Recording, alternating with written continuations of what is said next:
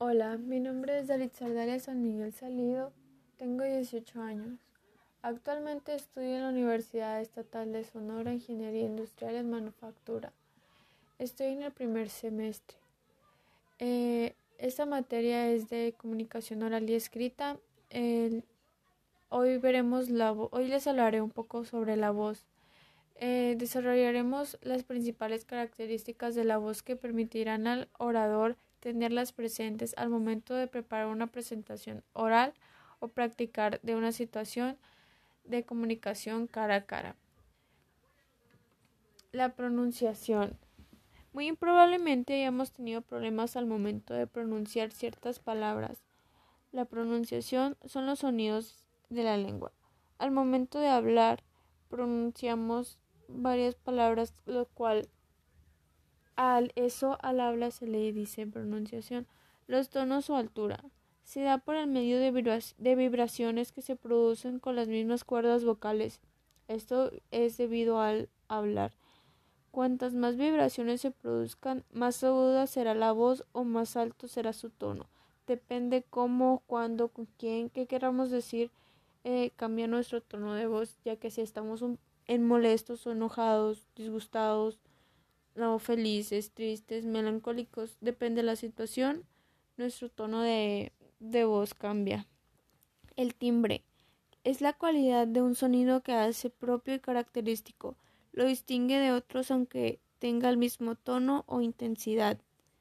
El ritmo, la velocidad que adquiere el discurso al momento del habla, combinada con las pausas del discursor, el orador debe encontrar un punto intermedio en cuanto al ritmo, ni muy lento para no aburrir, ni sonar muy rápido para no abrumar a los oyentes.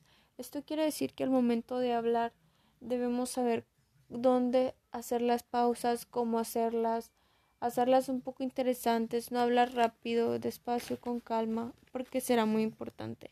Las matrices usualmente están asociadas a colores, a su armonización, graduación, gamas, la comunicación adecuada con los mismos.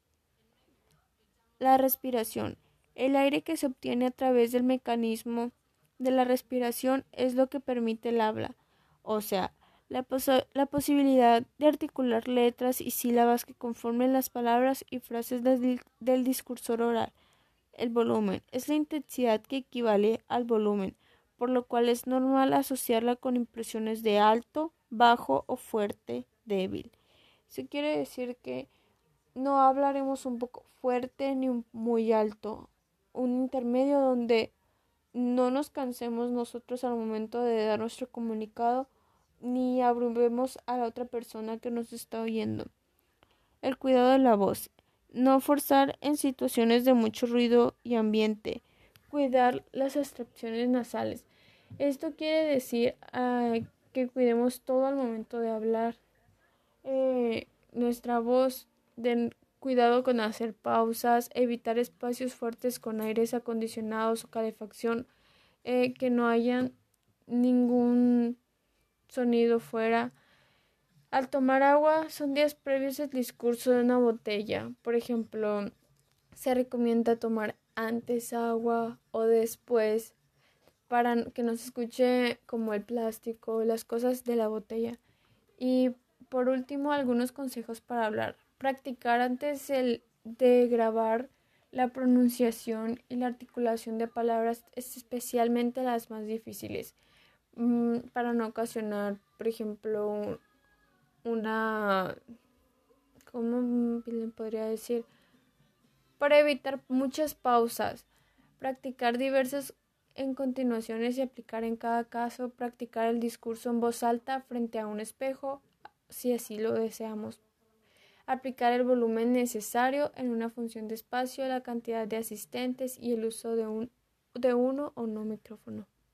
Eso sería todo por mi parte. Muchas gracias.